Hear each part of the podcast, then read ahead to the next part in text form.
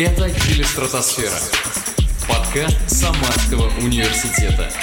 Научно-популярный подкаст. Привет, это научно-популярный подкаст Самарского университета «Еле стратосфера». С вами Филипп Илистратов, и сегодня у меня в гостях замечательный Яков Медведков, э, кандидат химических наук, сотрудник лаборатории горения Самарского университета и Лаборатория физики и химии горения Самарского физики и университета. химии горения Самарского университета. И как еще я последний опять забыл? И член ученого совета СФ ФИАН. Яков, привет. Рад тебя Привет. видеть здесь. Как твое утро? Ты бодрый по утрам? У нас утро сейчас. Ну, да. Да? Ты рано ложишься спать, рано встаешь? Или как у тебя? Ну, как пойдет. Э, ну, сразу начнем разыгрывать тему ученых. Но у ученых у них же ненормированный часто график. Э, Когда, э, ну, у меня... Ну, я стараюсь лечь до 12, в 12 лечь. Ну, ты Наверное, моя, в- моя жена сейчас посмеется, если смотрит. Ты в, кур- ты в курсе за эти все циркадные ритмы? Ты вот это вот соблюдаешь или как? Ну, Я еще понимаю, что мне, допустим, в 6 часов лег- легче вставать, но чем, допустим, в 10. Но, в принципе, сейчас я встаю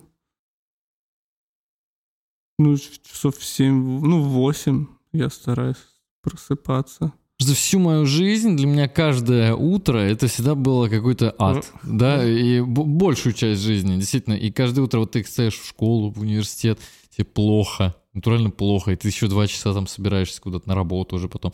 Но вот я стал, кстати, ложиться рано, вставать тоже рано, и все это четко. э, Это возраст. Просто стал, стал вот так делать, и, ну, действительно, стал чувствовать себя человеком. Можно начать просыпаться, как в рекламе, с улыбочкой даже. А у меня еще собака есть. И сейчас просто по утрам а, жена гуляет, а так иногда, а, когда у нас, в общем, там графики, если какие-то не совпадают, то иногда тебе надо и утром там гулять, и вечером. И, в принципе, это... Ну, на выходных это не влияет, а так в будни, да, ты там что-то просыпаешься, еще надо успеть погулять с собакой и так далее. Это, наверное, мотивирует на этот, а, на подъем. На ра- ранним утром. Да. С- Такая традиция своего рода. Слушай, ты сказал про ненормированный рабочий день. А как это? это? То есть быть ученым это не 5-2?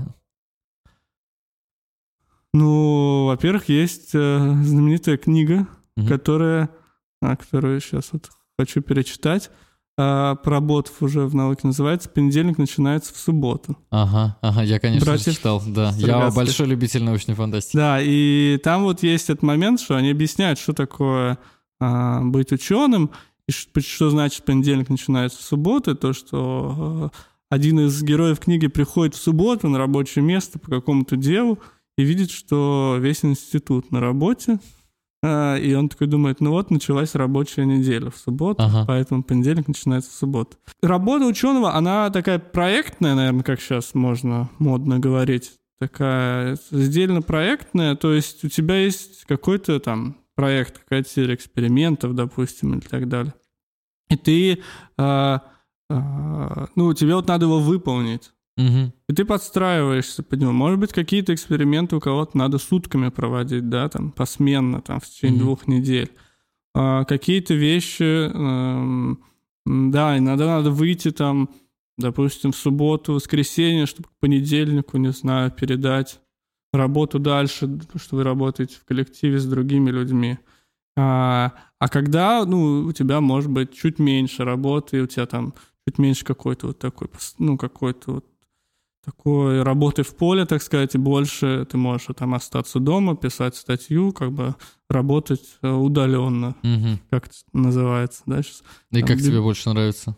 Ну, меня вообще всегда раньше привлекли... Ну, во-первых, я хочу говорить то, то, что я сейчас скажу. А, ну, научный мир мне вообще, в общем, не нравится. Сразу начну все. Все, что давно хотел сказать, я сейчас все скажу. Отличный шанс. А, а, научный мир, он, конечно, большой, да, Мгм. и поэтому мне, ну, в общем, не нравится, когда говорят про ученых вообще, про науку вообще. Все, что я могу сейчас говорить, это, а, возможно, есть какие-то а, сферы, может быть, гуманитарные, с которыми я не знаком, где может быть 5-2, да, А, а может, это я так себе представляю, потому что я вообще не имею представления, чем они занимаются.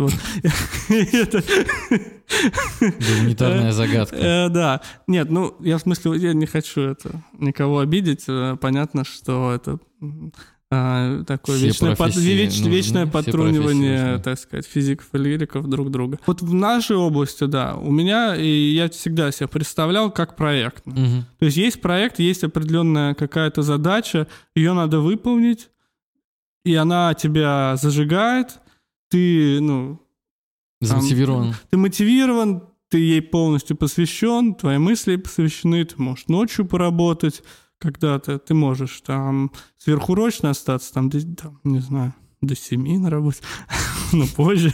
Э, э, С семи вечера? Ну да. Не до утра же. Ну, ну, допустим, каждый день там по Ага, несколько ага. часов перерабатывать. Но так добивать, появляются какие-то задачи, загораться. Но как э, в какой-то момент, да, понятно, что ты это завершаешь, но и к моменту ты уже немного подвыгорел в том плане, что, конечно, такой интенсивный рабочий м, период, он требует потом определенного Момент отдыха. то есть момента отката, да, где ты ходишь на работу, но не так интенсивен на ней. А есть возможность вообще так переключаться в такой более щадящий режим, чтобы передохнуть и потом очередной рывок, как говоришь, очередной проект? Ну, наверное, у каждого по-своему. Как- Когда есть, когда нет. Э, Это все, ну, в общем, зависит от нагрузки, которую ты на себя взял. Плюс еще ученых часто, ну, э, у нас, скажем так, э, в России, наверное, ну и во всем мире э, ученые такие солдаты удачи, которые основной их, у них вот есть ставка, Мгм. и это как бы вот, ну, чтобы ты с голода не умер. Ну да, Понятно, минимум да. прожиточный. А все остальное, это сколько ты грантов на себя возьмешь, сколько ты выиграешь, сколько Мгм. таких-то заявок, хоздоговоров и так далее. А выберешь, если ты, ну, все зависит от того, сколько ты на себя взял работы. Может быть такое, что И выдержишь ли ты и надо там до конца года в каком-то сильном режиме работать или несколько лет. У тебя было такое? Ну, Сейчас такое? Ну, у меня, наверное, было вот в Самарском университете пять лет э, длился мегагрант. Мгм, мгм. В принципе, это было очень интенсивным временем. а, и там запуск. Это с какого по какие года? Ну, я вот пришел в лабораторию физика и химии горения, когда защитился, это был а, 2017 год. Мгм. И, в принципе, вот отчет, мы еще вот до конца даже не сдали его, он вот по, получается, 2000, до конца 2021 был вот мегагрант. В принципе, это было все довольно, ну, такое интенсивное время. Уже как-то прорефлексировал? Можешь Постоянно. выводы какие-то постоянно? Да, не, ну, какие-то выводы конкретные, ну, вот сейчас, наверное, у меня, ну, а, в принципе, январь всегда, наверное, у ученых, январь, февраль, вот у которых особенно какие-то гранты заканчиваются в декабре, январь, февраль — это время планирования всего оставшегося года. То есть весь год можно... Выделяются какие-то паттерны, да? Э, Я думаю, да. А, ну, у меня, по крайней мере, всегда выделялись паттерны. Допустим, ну, все понимают, что декабрь обычно это отчетный период. Мгм. То есть Ну, это- все ученые, большая часть научного коллектива замораживает свою работу. Основная их работа — это написание отчетов, Мгм. подготовка отчетов и сдача их. Потом январь-февраль, они теперь отчеты далеко, они теперь в конце года. А, вы можете там выделить время что-то там завершить э, и э, начать планирование, в принципе, года Текущего. текущего. Потом, ну, еще есть всегда подача заявок на гранты. А, Их это, ну, на самом деле это и вот в феврале есть, и в марте. Ну, в принципе, весь год это есть, но есть какие-то волны, наверное, под конец года, летом. А, ну, потому что вы пишете, допустим, в середине года или чуть ближе к концу года, и как раз решение приходит в, ну, там, в декабре, и Мгм, вот у вас там То есть ты сейчас в процессе планирования целого года научной Ну, я щас деятельности. В плане- я сейчас, основная моя как бы задача — это отчет. Э, У нас немного смещен отчет Ага, по ага. мегагранту. Ну, и потому что целых январе. пять лет? Нет, да? он, Или- они у них всегда. То есть вы работаете до конца года, Ага. а отчет в январе вы пишете, э, Что, издаете. что будет содержаться в этом отчете? Только надо для людей, чтобы все поняли. Не, ну смотрите, любой отчет по гранту, он э, сводится, наверное, к двум частям. Первое — это финансовое, Мгм. то есть э, куда ты потратил деньги, как ты потратил деньги, а, ну, подтверди, что ты их потратил, что на те цели, которые нужны были гранту и так далее. И вторая часть отчета — это научная. Отчет ты пишешь, научный отчет. Вот у тебя обычно в любом гранте есть календарный план его выполнения, то есть есть конкретные задачи, которые ты взял на год, и ты по ним обещал конкретные результаты. Мгм. То есть грант, он пишется вот, вот очень подробно, что я хочу сделать, почему я хочу сделать, как я это буду делать, какие результаты я ожидаю. И, соответственно, отчет, что я И ты сделал, по-любому должен выполнить эти результаты. что, да, ну, всё правильно. Иногда ученые уже имеют результат. наверное. Нет, ну, э, пишут, нет, но э, заявки на грант. Ну, то есть уже обычно никто не пишет, конечно, заявку на грант, э, вот в какую-то новую тему, в которую ты в глаза не видел, но вот я буду так делать, и, возможно, получу результат. Конечно, у тебя уже какая-то есть База. Прошла база, подготовительная работа, ты уже выполнял аналогичные работы, ты примерно представляешь, что ты должен получить. мгм, мгм. Может быть, ты уже даже начал немножко работу Или за- заранее. это все. Не, ну или даже ты по этой заявленной теме уже какую-то, какие-то наработки у тебя есть, ты уже примерно понимаешь, как это приведет. Понятно, ты, э, поскольку ты берешь на себя обязательства, в том числе денежные, а, то ты, конечно, ну, чем более подготовленный ты подойдешь, тем более ты безопасно себя будешь чувствовать. Ну, А, логично. да. Окей, давай, давай поговорим а, о конкретно вот этой пятилетней работе. Куча Да. же всего было сделано. Расскажи, что? Что ты делал? Основная моя работа была, это, скажем так, постройка а, установки научной. Она а, в первый год это было а, создание, скажем так, самого проекта этой Мгм. установки. Ну, конечно, не я там его в ноль создавал. Это, там у нас был есть а, научный руководитель, скажем так, этого, это профессор Кайзер именно по этой установке. Мгм. И я у него стажировался на Гавайях, и мы, э, ну, создали проект установки, там чуть-чуть изменили уже имеющиеся установки, и под нашу лабораторию, под наш университет, под наши задачи, соответственно, а, был создан и такие эскизы, чертежи вакуумной камеры. В чем функция этой установки? Функция этой установки — это экспериментальное определение а, констант скоростей химических реакций и а, механизмов химических реакций. То есть вот мы изучаем наш физика и химия горения. Мгм. То есть наша задача вот, эм, вот смотрите, вот есть машина, вы заливаете в нее топливо, топливо горит, а потом идут выхлопные газы. Да, да. Вы- Выхлопные газы, ну, они такие вонючие, да, черные периодически. А, В принципе, вот с научной, с какой-то, с точки зрения ученика восьмого класса или даже одиннадцатого, десятого, это должен быть нонсенс, потому что мы учим, что все органические соединения Полностью сгорает. сгорают до СО2 и H2O. Да. H2O. H2O, да, до воды. А, но получается бензин – органическое соединение. Я залил его в двигатель, там есть кислород, они сгорают. Почему на выхлопе не СО2 и H2O, какие-то канцерогены, какие-то мелкие частицы? Что, собственно, произошло? Мы, мы как бы... Получается, учебник не прав. да? Откуда они взялись? Откуда? Что произошло? Да. Ну, это связано там с неполным сгоранием, с недостатком кислорода, с неоптимальным режимом горения. И это, в общем-то, связано с тем, что мы не знаем, что с химических точек зрения происходит в двигателе. Мгм. То есть это черный ящик, да? Мы что-то загрузили, он что-то выдал. Почему это происходит? Потому что химические реакции, которые там идут, они очень быстрые. То есть мы там закрываем глаза, открываем глаза, прошло уже а, тысяча шагов этой реакции. Мы не знаем механизм, по которому это пошло. Кто, какие реакции были ключевыми. Это вообще частая проблема вообще современной химии и физики. Ну, потому что вообще современная химия — это химия а, атмосферного давления и комнатной температуры. В основном все, что мы знаем про химию Мгм, на данный момент, мгм. это то, что мы вот Ну, в лаборатории вот здесь вот так что-то поделали при комнатной температуре. А Может, при других давлениях При и других- температурах совершенно Да. все может идти иначе. давление, температуры, там, соответственно, все меняется.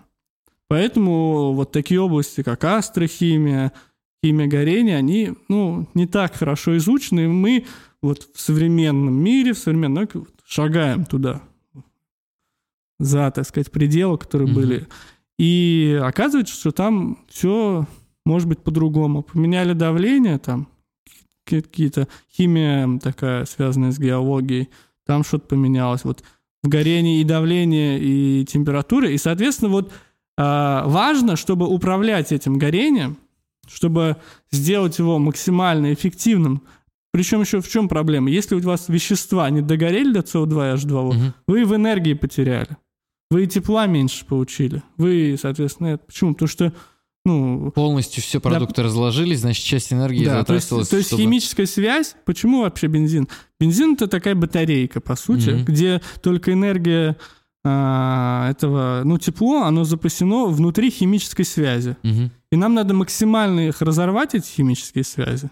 Максимально эффективно. Ну, в принципе, ну, все, да. Ну, то есть, если мы их разорвем, да. Если мы их все разорвем, да, и у нас в конечном счё- счете получится CO2 H2O, H2O, это значит, что мы все как бы богатые энергией химической связи разорвали, мы получили эту энергию пустили их на необходимую нам ну, работу там. Мгм. Мгм. Двигатель, отопление и так далее. А, соответственно, вот эти механизмы, как эти связи химически рвутся, какие химические реакции идут, они не установлены. Это, в общем, очень большая область. Наша лаборатория, она была специфически заточена на а, то, даже, может быть, на чуть меньше, на, конечно, на энергоэффективность, а в первую очередь на механизмы образования а, ПАО, так называемых. Это полициклические ароматические углеводороды. Мгм. Мгм. А, это что из себя представляет? Это, а, ну, так, в общем, бензин, если какая-нибудь молекула, шестиугольник такой, помните, с А кружочком по центру. да, это я помню. Да. Вот когда их таких много, они ребро к ребру стоят, а, то это вот ПАО. Они основные канцерогены воздуха. И вот это то, что вот выдыхается, ну, то есть то, что вот выплескивается с парами из двигателя, Мгм. там вот есть так называемый, первый вначале был обнаружен так называемый бензопирен. И э, он... э, Почему его раньше не обнаружили? нет, Не искали? Нет, там еще интересная история. Его обнаружили первым и подумали, ага, бензопирен, значит. И это вот сейчас, в принципе, можно, когда мониторят качество воздуха, часто вот именно бензопирен смотрят. А, ну, то, что он, он а, мутаген, канцероген, в общем, вся, Мгм. вся токсичность, вся токсичность там. А, в принципе, вот эти бензольные кольца, чем их больше, а, ну, в общем, вот одно бензольное кольцо, то есть бе- бензол, это, в принципе, уже канцероген, уже яд. Два — это нафталин, тоже яд известный. В принципе, три — это еще больше яд. Мгм. Чем их больше, тем Да, опаснее. бензопирен, их, по-моему, пять Мгм. или четыре. Да, бензопирен пять. А, их пять. Ну, там, да, он еще опаснее. Ну, дальше там не такая линейная зависимость. На самом деле, при первых семи э, или нескольких бензольных кольцах уже максимально достигается вред. А, а если их совсем много бензольных колец вред, это называется уже графен, то есть сажа. Мгм. Сажа уже не так, конечно, вредна. Вот, ну и графит в карандашах, не, не то чтобы канцероген. Вот, но, в общем, лаборатория была заточена на то, чтобы найти механизмы образования этих веществ, Мгм. потому что если мы знаем механизмы образования этих веществ, ну, если ты знаешь, значит, ты управляешь. Логично. А, а эти механизмы ну, не были изучены. И вот в ходе лаборатории у нас было, как бы, наша лаборатория состояла из двух частей. Это квантово-химический, то есть теоретический расчет этих, этих реакций. Да? Современный уровень квантовой химии, он а, позволяет а, предсказывать эти химические реакции с какой-то там вероятностью. Но, конечно, всегда важнее эксперимент. Потому что с экспериментом, в общем, трудно спорить. Надеюсь, меня сотрудники нашей лаборатории, которые занимаются расчетами, не это, не обидят, но я должен себя отставить. Экспериментом занимаюсь. Да, ну, в общем, э, ну, есть, э, ну, и плюсы, и минусы всего, да. Вот, и ну, эксперимент, он, это всегда, ну, важно, потому что считается иногда, ну, в принципе, посчитать, конечно, это хорошо, а вот перепроверить это на эксперименте, показать, как это происходит, это, ну, тоже, это очень важно. Все эксперименты проходят у вас вот в установке, да, это, которую вот эта как наша раз установка, да, она позволяет это делать, да. И, ну, она на самом деле не может это сделать без теоретических расчетов, потому что эксперимент это всегда максимум несколько экспериментальных точек, да. Даже если их 10, их все равно 10. Теоретически ты можешь тысячи экспериментальных, ну, потом как-то продлить это, экстраполировать это на, на- на другие давления, на другие температуры, на каждое маленькое давление температуры, там, в общем. Ну, я, конечно, наверное, много сделал для этой установки, думаю. Но, я, ну, то есть не то, чтобы это прям моя с нуля идея, я пришел в лабораторию и сказал, вот, у меня есть идея установки, отправьте, давайте, деньги сюда. Вот, а, это, конечно, было не так. э, э, ну, есть вот профессор Кайзер, у него есть схожие установки, и, ну, я, наверное, еще, мне рано говорить, что прям это моя установка, я так, Э, ну, прям, что это моя идея. вот я- Внес я, я придум- ощутимый вклад. Я Давай думаю, с я- тобой да, да, э, вот да, оста- остановимся на Да. такой формулировке, она будет правдивой. Да, вот. Давай поговорим об этой установке. Вот э, я ее видел лично, и вы бы знали, какая это огромная и странная штука. А, мы снимали, на самом деле, как этот куб. Мгм. Это же выглядит как большой куб из нержавейки. Да, да, да. С очень Тяжелый. толстыми стенками, тяжеленный. Размер у него, Ну, размер э, наверное, метр. это на- метр двадцать на 80 сантиметров. Ну, то есть там это как-то Параллелепипед. основании которого квадрат, да? Огромный тяжеленный параллелепипед, который через окно краном затаскивали Да, на этаж. да. Зрелище было невероятное. Такелажные работы заняли весь день. Да, два дня на самом деле. Два дня? Ну, потом еще по комнате его надо было переместить. Тоже А, ну так да. все задачи, в общем. Вся лаборатория тоже все было усилено, там основание же делалось. Нет, в принципе, корпус позволял это сделать. То есть мы заранее узнавали, какие технические характеристики. Мгм. и, и как бы лаборатории, и здания, и это, в принципе, позволяло все сделать. А кто изготовил эту установку Ее изготовили в России, в Брянске. в Брянске? Там завод? Там есть, да, завод. Ну, то есть, э, в принципе, большую железяку в России много где могут сделать. Да? Э, Проблема в том, что это вакуумная камера, и требовались э, специалисты, которые бы, то есть, сварить, допустим, шов металл на металле, ну, везде, вот э, в любом гараже вам могут сделать. Другое дело сварить шов, поскольку это вакуумная камера, чтобы он не тек. Тут Допустим. вакуум вакууму рознь еще, я так понимаю. Во-первых, вакуум вакуум рознь. Во-вторых, а, чтобы ну, вот шов был без течи.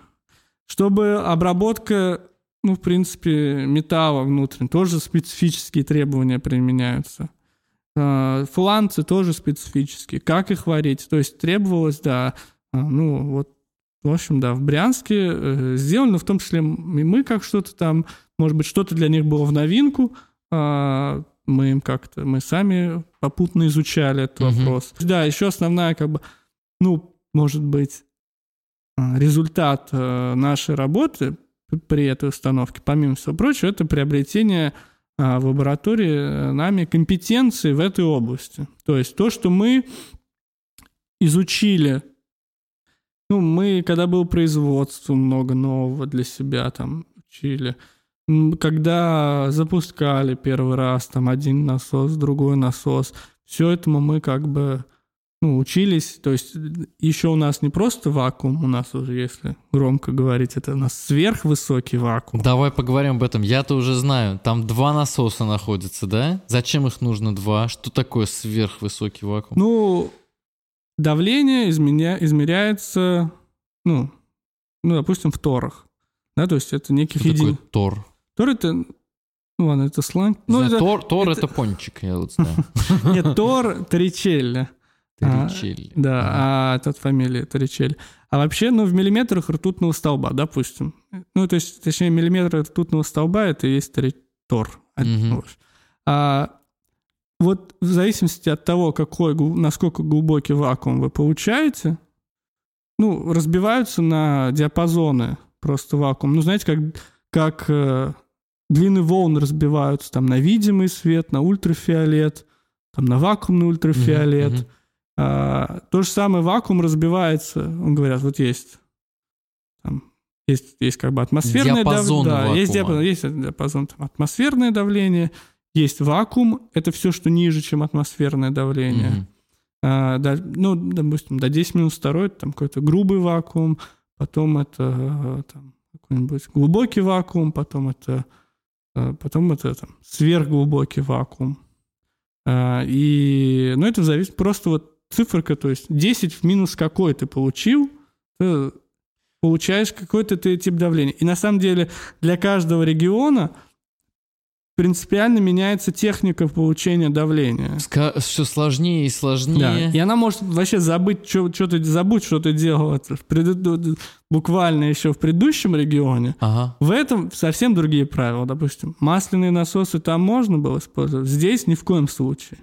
Там, ну, там, здесь технология производства допускала, что ты можешь, в принципе, где угодно это сделать, а здесь нет, надо найти специальное производство, соблюсти определенные технологические процессы, и только тогда у тебя в конце ну, будет э, результат. У меня такой вопрос, чтобы понимать вот эту шкалу, которую угу. ты сейчас мне рассказывал, вот космическое пространство, там какой вакуум? Потому что э, для, для обычного человека в космосе вакуум, ну, об этом же всегда да. говорят. А, видимо, там не сверхглубокий даже. Не, ну, во-первых, космическое пространство неоднородно, да? Ну, давай вот, э, которое такое за Солнечной системой. Вот за... Не, оно тоже, я имею в виду, что вот мы идем, э, шагаем, так сказать, по Вселенной. Угу. Что мы можем встретить? Мы можем мы можем, конечно, прям какую-то пустоту там, да, встретить, и там будет тоже там эти давления 10 минус 13, угу. допустим, 10 минус 12 там, этих миллиметров ртутного столба, а может быть еще а, меньше. В целом давление, вот если по всей Вселенной взять, оно вообще настолько маленькое, что его не достигается оно на, на планете Земля. То есть это сред... среднее, среднее значение по больнице, давления. Да. Я понял. Ага. А проблема, в общем... А, ну, смотри, мы когда идем, допустим, есть по пути, ну, просто вот. А есть, допустим, облака молекулярные, да, межзвездные, угу. из которых потом, собственно, Солнце, там образуются планеты, которые потом сожмутся, разогреются. Ну, как тум- туманности какие-то. Да, да, они, ну, там уже повыше плотность. То есть, в принципе, вот в наших исследованиях и, в принципе, вакуум зачем используется на Земле? То есть это не всегда напрямую связано с тем, что ты как-то имеешь отношение к космическому пространству. Нет, Вакуум на, ну, в лаборатории он используется для того, а, чтобы... Ну, ты включаешь какое-то оборудование сверхчувствительное. Если ты сверхчувствительное оборудование включишь на воздухе, оно либо сгорит, либо все, что ты увидишь, это воздух, да? шум какой-то. Да, ну ты будешь, у тебя, у тебя бэкграунд будет угу, там, угу. до небес, а, а то, что исследуешь в маленьких концентрациях. Поэтому ты, а, ну, соответственно, вакуум это как список, это как, как частота твоего эксперимента, как ага. частота образца. То есть ты максимально убираешь лишнее, чтобы потом туда запустить что-то что-то чистое, какой-то маленький, ну, газ в небольших концентрациях, и, э, ну, и померить его. Вот в нашем эксперименте у нас э, там, в небольшой трубочке, у которой внутренний диаметр 1 миллиметр, э, она разогревается, через нее проходят ну, вещества какие-то, которые симулируют одну из химических реакций горения. Потому что понятно, что ну, горение, оно большое, там тысячи реакций, но мы примерно представляем, какие реакции угу. ключевые, которые как бы зададут ну, это, тон всей комнате, да, а, они вот, которые определят процесс. Ага, да? ага. И эти реакции мы хотим изучить отдельно, подробно, потратить на них сил, потому что, ну, нету, к сожалению, возможности каждую реакцию там изучать годами и mm так далее. Мы, мы какие-то ключевые смотрим, а, ну вот, и вот эту реакцию запускаешь туда, изучаешь, А, она, вот да, вот газовая смесь, она проходит по этой трубочке, там, ну, начинается химическая реакция, но она потом резко обрывается, потому что смесь выходит в вакуум. Мгм. Она выходит в вакуум с большой скоростью, химическая реакция как бы замораживается. Мы нажимаем паузу, стоп даже. И за счет того, что вакуум, и за счет других специальных условий, у нас а, как бы мы в какой-то момент практически остановили двигатель, разрезали и посмотрели внутрь. Вот что позволяет делать эта установка. То есть мы разрезали, условно, мы остановили черный ящик, нажали Мгм. паузу, вскрыли его и посмотрели на один из элементов, что же там происходило. Каждый момент. Или в определенный один Ну, ну, в момент. определенно, ты можешь, ну, в зависимости от того, сколько у тебя ну, время пребывания в этой трубочке, то есть ты можешь варьировать, ты можешь оставить на очень ранней стадии остановиться реакцию, на чуть более поздней, на еще чуть более поздней. Разница между этими стадиями в, в ну, какие-то Ну, доли, есть, доли допустим, секунды. У нас, ну, у нас, ну, допустим, должна быть там 180 микросекунд Мгм. или миллисекунд. Это вся реакция идет столько времени. Нет, ну, ре- реакции могут, реакции могут еще быстрее идти. Ага. Но мы вот какой-то участок, там, допустим, там несколько стадий реакции успевает пройти. Реакции могут еще быстрее идти.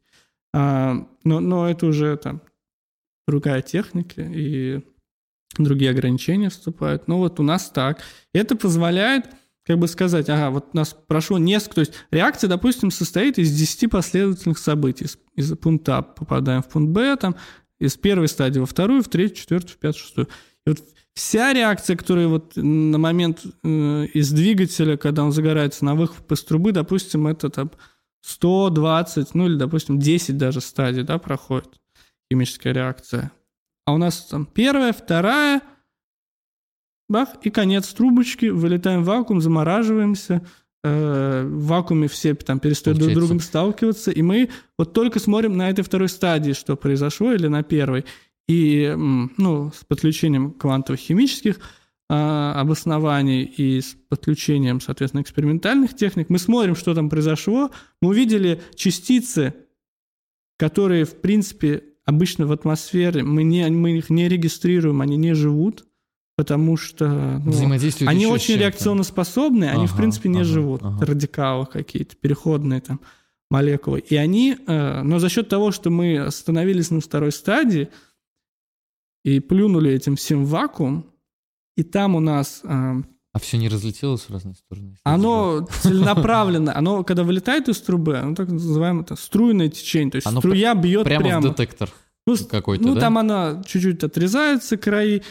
Но, условно, да, она бьет в итоге в детектор Мгм, прямо. мгм. И за, счет еще того, что скорость по этой струи при вылете очень большая, молекулы и эти радикалы не успевают внутри этой струи друг с другом взаимодействовать.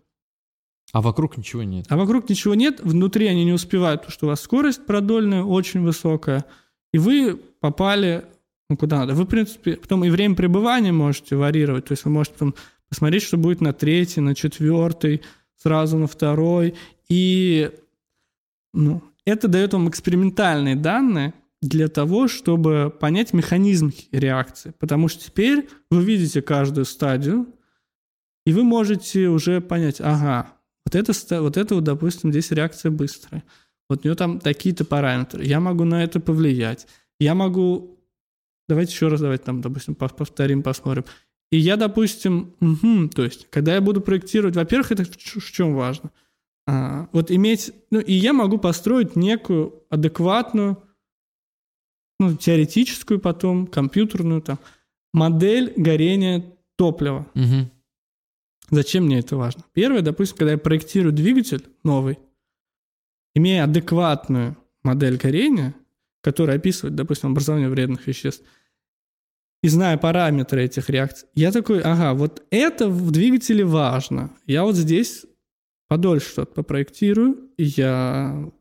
И я почему это важно? Потому что это обеспечит мне полное сжигание, там больше да, ну, больше моего топлива сгорит до безвредных веществ. То есть, правильно я понимаю, можно, э, с- исходя из этих новых Да, ну знаний, да. можно сделать двигатель, который теоретически уменьшит выбросы. Да, да, да, да, да. А самое главное, что, ну, наверное, этот двигатель можно сделать и не имея этих данных. Но это займет очень много времени. Мгм. А, Именно что пробовать да. раз за разом, Да. замерять что-то. а так тебе надо... Потому что как э, сейчас там, ну не сейчас, а как двигатель, в принципе, если у тебя нет таких данных строек, ты строишь образец номер один. Ага. Он так меришь что-нибудь на выходе, там много вредных веществ. Ты что-то поменял внутри? Номер два построил. Все это человека часы, металл и так далее, там согласование и прочее. Номер два, он такой, ты такой, блин, черт, ничего не изменилось. Еще что-то поменял. Ага, чуть получше стало. Думаешь, о, еще сильнее поменяю в эту сторону. Ага, похуже стало. И так, значит, э, ну... Пока не получится. Это называется fishing in the dark или э, это играть в дартс в темноте, да? То есть вот такие методы исследования. А, а если у тебя есть модель, ты, э, ну, либо заранее знаешь, что важно, что не важно. И в какую сторону тебе Какой двигаться? стороны- А еще важно больше то, как ты некую, ну, у тебя есть некий цифровой двойник, что называется, а, твоего двигателя, и ты туда запихиваешь, ну, прямо, Ну, Это уже, как, это уже как в Стартреке. Да, ты в этот двигатель, ну, внутри программ запускаешь все процессы, которые моделируют горение двигателя, ты потому что знаешь эти процессы, ты их изучил, ты изучил киваш, ты все это описал, и, э, и- и ты, ты даже не, не создавая этот двигатель, посмотрел, что у него на выхлопе, да? Насколько там много вредных веществ.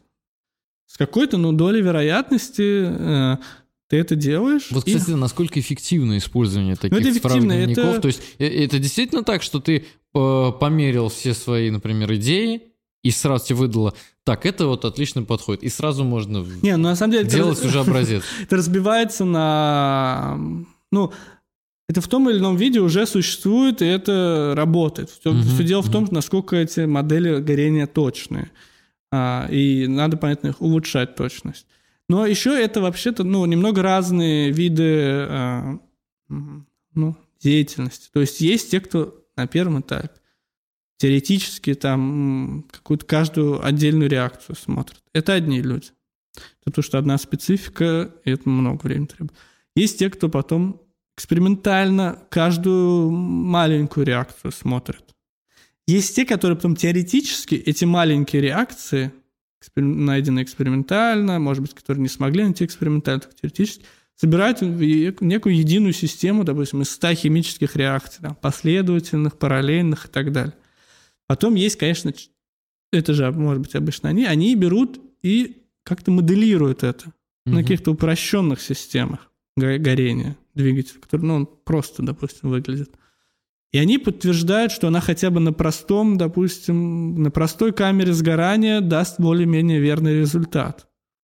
Есть те, кто экспериментально построит эту упрощенную камеру сгорания, возьмут приближенное к этой модели, допустим, не, не прям не идеальное, там, не прям нереальное топливо, а какое-то там упрощенное топливо, которое подходит под параметры, которые удалось и химические реакции подобрать.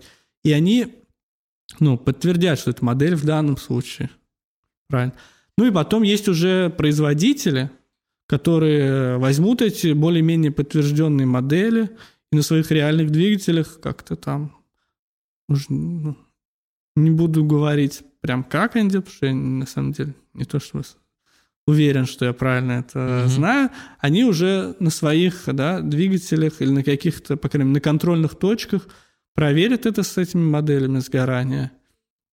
Э, ну, подберут там более-менее па- ну, параметры, потом, может, там создадут хотя бы, допустим, они создадут не 20 двигателей там, или камер сгорания двигателя на проверку, а создадут хотя бы три перспективных сразу из них.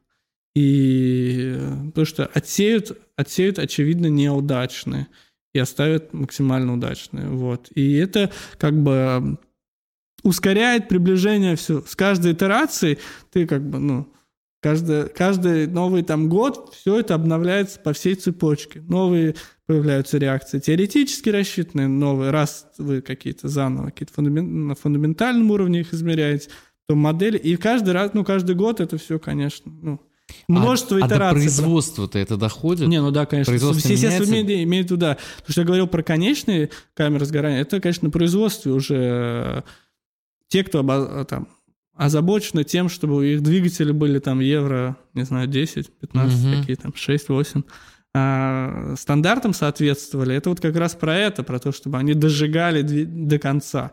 То есть, а, ну, это вот решение этой проблемы с этой точки зрения. да. То есть, ну, в принципе, ну, экологичное сжигание двигателя внутреннего сгорания и топлива он на разных стадиях. Там. Кто-то говорит, надо чуть топливо менять. Кто-то надо говорить, нам надо двигатель менять, да, механизм понимать. Кто-то там катализатор на выходе из трубы ставит. К сожалению, она наука сейчас, а она не работает так, что бах, короче, открытие, все поменялось, все, все, супер двигатели там, летаем. Вот в учебниках, когда Да. ты в школе учишься, так оно все и выглядит. Да. Что На самом- э, вот э, какое-то открытие э, сделал, и это изменило мир, сразу все иначе. Да. Сейчас не так. Ну, это может быть такое есть где-нибудь, но это сейчас немного по-другому. Это ненадежное э, желание решения проблем. Надежное желание решения проблем, которое систематически его будет решать, это то, что вы вот каждый раз будете повторять эти действия, допустим, каждый, не, слов- не знаю, условно, месяц на 1% улучшать э, эффективность э, там, э, догорания и уменьшения выброса. И вот вы все время, там, каждый день будете чуть-чуть приближаться к этой... От романтики к реальности. Ну, вот вы, не, вы будете каждый день чуть-чуть улучшать. И вот Мгм. по сравнению с позавчера, сегодня, может быть, не принципиально было изменить двигатель, но там за последние пять лет двигатели, конечно, стали гореть лучше. Да, то есть, а, и, к сожалению, также происходит в моем понимании. Мгм. И с изобретением лекарств, э, и, ну, для лечения различных заболеваний. Тоже нет, обычно нет такого, чтобы вот прям новое. Обычно есть мы вот что-то есть, мы это улучшаем, улучшаем, мы боремся за каждый лишний процент эффективности каждый день, систематически. Но это, ну, это нам допустим, обычно гаранти- ну, и гарантирует результат, и его обычно видно издалека. Как Мгм. говорится, больш- большую гору ее видно издалека. То есть, А э, Лучше, э, чем э, вблизи. революцион... ой, эволюционный путь Да. предпочтительнее сомнительных революций. Да, товарищ майор. Э, Не, ну да, то есть в этом нет. Наверное, если появится какая-то, какое-то революционное открытие, которое поменяет наш взгляд, оно в конечном счете появится. Но Просто Ну, неизвестно. просто, во-первых, а что делать в ожидании, непонятно. да. Мгм, мгм. да? А во-вторых, а может не появится, гарантий никаких. А, а эти вещи ну, позволяют улучшать ну, каждый день как-то ну, наш, а, нашу жизнь, да, и э, главное, ну, что, ну да, ожидать какого-то черного лебедя, или как там принято называть, ну, а, это не, не вариант. А, Надо и бросать все так сказать, ресурсы, допустим, научной среды на то, чтобы давайте вот, давайте мы что-нибудь революционно новое придумаем. Ну, наверное, полностью это не стоит делать, это тоже надо, да. Но вот так вот пос- постепенно, то есть системно двигаться для решения этой проблемы несколько путем там множественных итераций, это, ну, позволяет решить, на самом деле, я думаю, и в науке, и в жизни, вообще везде очень много проблем. То есть надо ну, ну, не бросаться там с головой, там сейчас все, все поменяем. Ну, надо вот как каким-то широким фронтом двигаться. Я понял. Ну, Слушай, такой очень тоже широкий вопрос. Что для тебя заниматься фундаментальной наукой? Для многих фундаментальная наука — это так далеко от повседневной жизни, от реальности. К тому же сейчас, когда эм, каждый специалист уходит так мгм. глубоко в свою, э, в свою зону интересов, что зачастую даже сложно прохожему рассказать, о чем ты занимаешься. А, Что такое фундаментальная наука? Ну, то есть, смотрите, есть, а, скажем так, да, то есть, получается, не фундаментальная, да, там, тех, некоторая техническая, да, а, или практическая часть. Она с чем связана? Вот есть что-то, да, и это надо улучшить Мгм.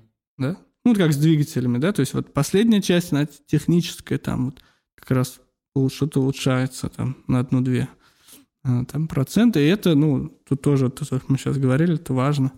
А, не надо как бы ничего нового принципиально придумывать. А фундаментальная наука – это, то есть прикладная наука – это копание вглубь, скажем так. Фундаментальная наука – это копание в ширину. То есть это развитие наших представлений о понимании того, что происходит. То есть изучить механизм горения – это фундаментальная наука. Улучшить двигатель на основании полученных другими фундаментальных знаний является технической уже составляющей этой науки. То есть фундамент, он направлен на понимание процесса, ну, фундаментальная наука, она направлена на понимание процесса, на, на как бы объяснение, вывод каких-то общих закономерностей, а, и она обычно максимально, конечно, вот так вот широко идет. Mm-hmm. А, иногда, конечно, фундаментальная наука не все, что она делает, ну, прямо скажем, пригодится хоть как-то, да. Но зато она вот как бы позволяет вот дойти до этих вот либо открытий, каких-то революционных, либо ну, очень сильно поменять наше представление о том, как, как надо двигаться, как надо работать э, для получения конкретных результатов. То есть, ну, классические там примеры есть, э, ну, допустим, вот открытие электрона, это было фундаментальная наука.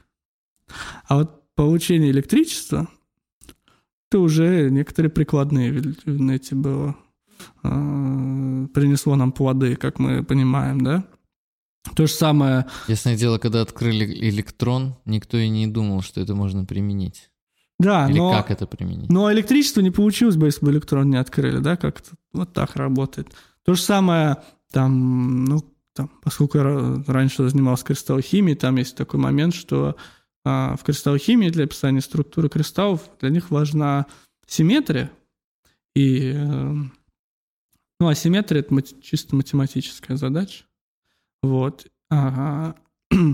И за несколько лет, и вот все, что мы там, а, вот там, по-моему, Гёте занимался кристаллографией, и он описывал кристаллы, и, и но он даже писал тогда, что ну, это вообще полная ну, фигня. Ну, так, для красоты занимаюсь, но, по-моему, никакого вообще. Ни, никогда это не понадобится. Потом Федоров а там он, значит, теоретически вывел все группы симметрии, там возможны, и тоже написал, ну, типа, ну, не знаю, говорит, когда-нибудь пригодится, ну, я, в общем, сделал.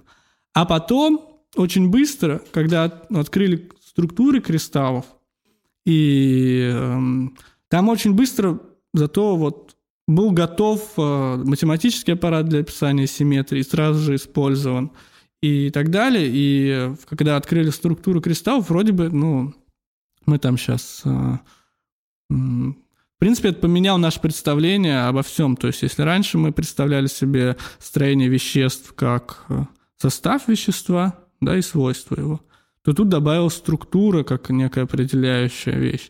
И это, в принципе, было фундаментальным открытием. Напрямую оно ничего не поменяло. Но, в принципе, все, что мы сейчас думаем про вещества, мы думаем в рамках, в том числе, структуры. Да? Это как пример структуры. Как вот, вот, вот смотри, вот у меня кусок Смотри, металла. сначала все, что мы знали про объекты, окружающие нас, ну, допустим, еще там на уровне Египта, все, как ты мог отличить одно соединение от другого? Только по свойствам этого соединения. Если они одинаковые, значит вещества одинаковые. Если разные, ну, там, по внешнему виду, там, по вкусу и так далее.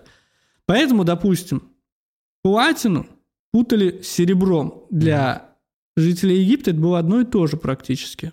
Потому что точно определить температуру плавления нельзя, а выглядит одинаково. Поэтому часто, поэтому название вообще, а, вообще платина переводится как серебришка. Вот. А потом а, с помощью Левуазье и других, ну, начали догадываться, что есть какие-то элементы – каких-то разных пропорциях соединены в химических веществах. Угу. Да, то есть вот там H2S4, то есть вот эти разные пропорции разных элементов. И это вот, ну, думали, ну, вот теперь определяющее, да, это вот так начали воспринимать. Теперь можно уже как-то там, если ты это можешь определять, ты бывает, ну, от серебра можешь отделить, если ты поймешь, что это разный элемент. И поймешь, что это важно, и в дальнейшем влияет.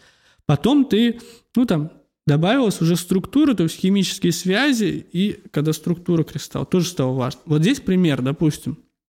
То есть то, что мы думали, что определяет свойства вещества. Раньше мы думали, что это только ну, его состав. А потом стало понятно, что это не так. Допустим, на примере алмаза и графита.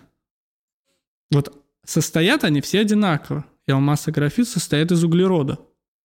Но структура алмаза, она такая 3D, поэтому он алмаз. И, а, а графит имеет плоскую структуру, угу. поэтому он алмаз, он там прозрачный, твердый, красиво блестит.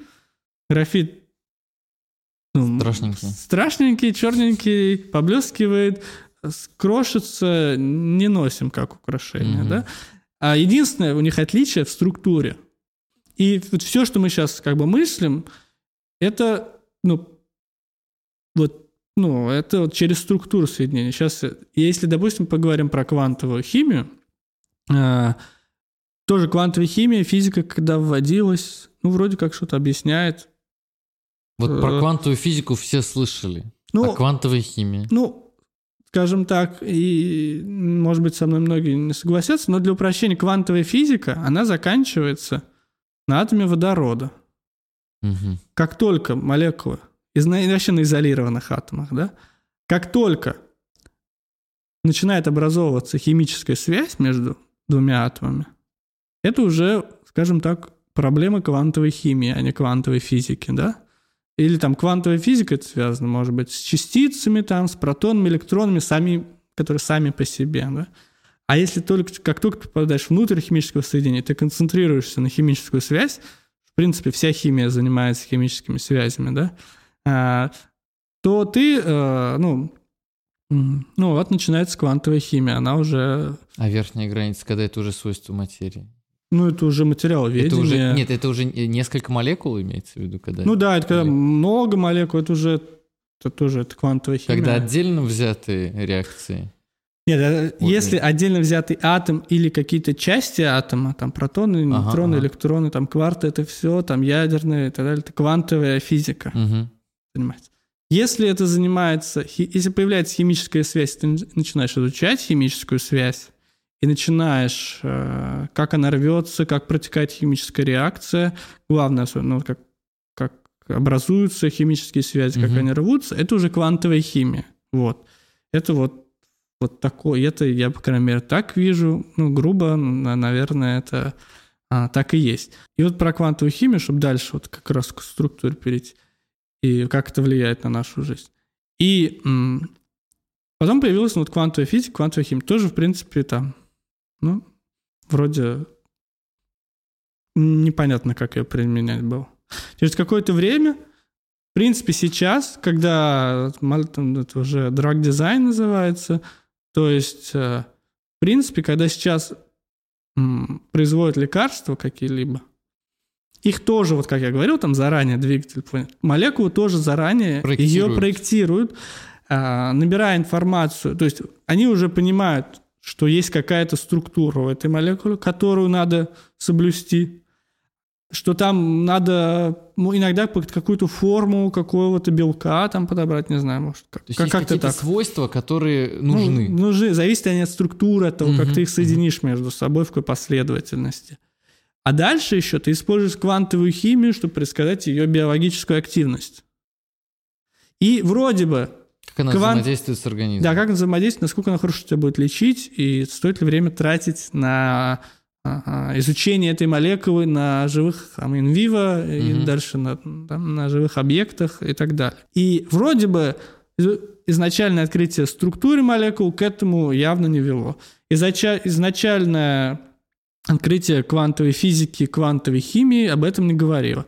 Но вроде как э, открытие и ускорение получение новых лекарств, наверное, как-то ну, помогает людям.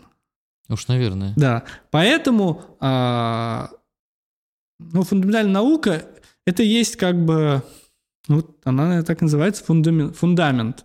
То есть это то, на чем будет строиться как бы все остальное. А, и, да, иногда кажется, что это наука ради науки. Но, к сожалению, если бы мы ну, знали, куда идти и что делать, а, жили бы в Сочи. Тогда, тогда к вопросу о опознании вообще. Вот что тебя мотивирует? Само, сам факт познания или может что-то другое? Ну, вот я не знаю. Вот, я вот, вот, ты, ты же двигаешь, вот ты же двигаешься вперед. Ты же э, ходишь на эту работу с ненормированным угу. рабочим днем, задерживаешься здесь, как говоришь, можешь выгореть немного. Тебя же что-то мотивирует. Явно не э, оклад вот этот э, научного сотрудника. Не, ну, конечно, э, же э, оклад мотивирует сильно. Нет, э, в общем, э, нет, ну... Не только. Не, не, не, шучу, э, так сказать. Конечно, ну, само, ну, во-первых, это определенная, вот для науки, наверное, это определенный стиль мышления когда тебе интересно что-то изучить, как что-то влияет на что. Даже когда домой идешь, да, думаешь, а вот замечаешь угу. вокруг себя, или там едешь в транспорте, наблюдаешь, как люди взаимодействуют, или там дома что-то у тебя там происходит, такой, я вот сегодня так попробую, сегодня так. Это вот интерес, да, э, познать, как это работает, и потом проверить, можешь ли ты на это повлиять. И повторить повторить, ну, и, допустим, э, типа, ага, а если я вот так буду делать, ага, а если я хочу вот это, мне, значит, надо это сделать, давайте я попробую так сделать, что у меня что-нибудь получится. И, конечно, э, наверное, мой мозг устроен так, что мне это приносит удовольствие. Мне нравится этим заниматься. Это, наверное, является вот основным, так сказать, критерием э, то, почему я этим занимаюсь. И почему, наверное, многие люди этим занимаются. И плюс, э, ну, нравится, э, уже, так сказать, если честно говорить, то, ну, нравится, в принципе, вся фундаментальная наука в той или иной мере, она остается в истории.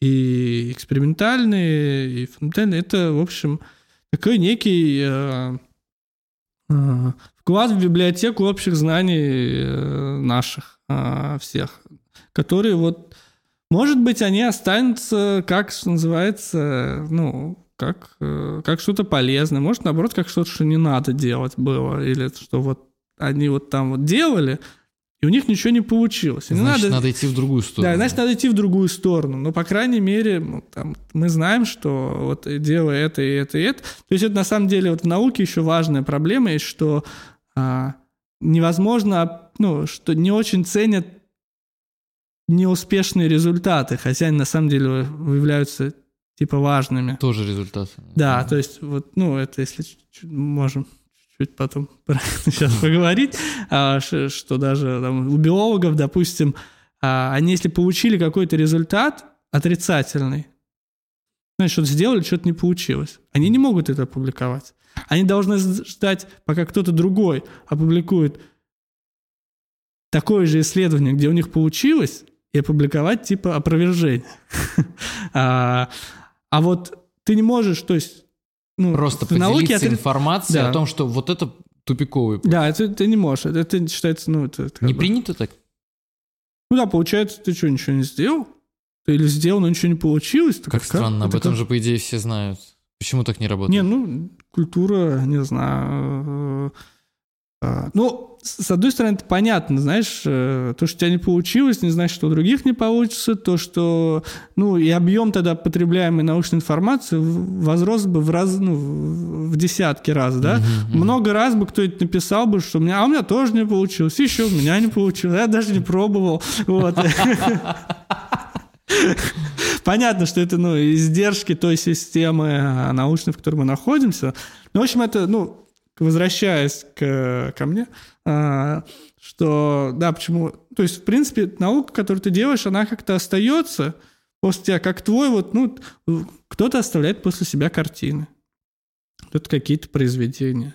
А, а ты оставляешь некие, ну, научные знания, которые, ну, вроде как э, ты не только себе помог, э, ходя на работу, но и, в принципе, всем, кому будет интересно, они тоже смогут воспользоваться этим. И ты, ну, вроде как не дармоед, да? А, вроде как, ты, ты, ты полезный дармоед, да, вот. Ну, на самом деле прекрасно. Получается, все, что ты делаешь, вне зависимости от результата, теоретически, оно пригодится. Ну, Даже это каждый, так каждый может, ну, в принципе, про себя сказать. Просто, может быть, у ученых яснее видно это. То есть ты, ты публиковал какие-то статьи, или твои соединения попали в какие-то базы данных, и это вот остается там, вот оставил это, и это каждый Вам этим может воспользоваться, и ты угу. как бы чувствуешь себя, в том числе, частью некого большого научного сообщества. А, ну, то есть Получится что-то у тебя хорошее, вот прям явно хорошее, серьезный вклад, вот не какой-то абстрактный, а вот прям вот что-то новое, да, это хорошо. А нет, ну, при, науч... при занятии научной деятельности ты как минимум будешь частью этого там научного коллектива э, и так далее. Ну, плюс, может быть, какой-то меньший вклад будет сделан. Ну, это... Я вижу в этом смысл для себя. Может быть, кто-то в этом не видит. Я для себя... Ну, это мне вот как, как вот у актеров есть э, мотивация, сверхмотивация, сверх-сверхмотивация, сверх-сверхмотивация. То есть, когда они выходят на сцену, да, э, очень трудно отдаться игре, да. Угу. Поэтому у них есть система мотивации. Вот есть первая мотивация. Я вышел на сцену для того, чтобы сегодня ее отыграть, там, получить деньги. Это мотивация, которая не даст тебе 10 одинаковых спектаклей сделать. У тебя есть поверх этого мотивации. Я, я вышел, я сегодня буду хорошо играть, потому что я хороший актер. Я вышел, допустим, я там, э, там я, я не просто хороший актер, я, я, я великий актер, и я должен всегда играть велико. Ну и там дальше. Там, я потому что человек, я считаю, что актерство, театр делает мир лучше, и я не могу как бы этому сдаться. Вот эта система, вот то же самое, вот как бы вот если применять ко мне, к моей системе мотивации, что же, да, и есть каждый день ты можешь ходишь, у тебя есть какой-то конкретный проект, как это, получка и так далее. Потом у тебя есть сверхмотивация, что я, в общем-то, хороший человек, хороший ученый, я должен хорошо делать свою работу. И это тоже все. А верхнее, что, ну, я считаю, что это, наверное, важно человечеству, мне, и мне приятно быть частью этого такого сообщества, которое э, делает да. мир лучше. На такой замечательной ноте, я думаю, мы закончим. Да. Спасибо, что пришел. Очень интересное было общение. Спасибо. Да. Вот, а вам слушатели и зрители, хочется сказать, смотрите нас на Ютубе, слушайте нас на всех платформах, оставайтесь с нами, следите за новостями. Пока-пока. Это «Телестратосфера» – подкаст Самарского университета. Научно-популярный подкаст –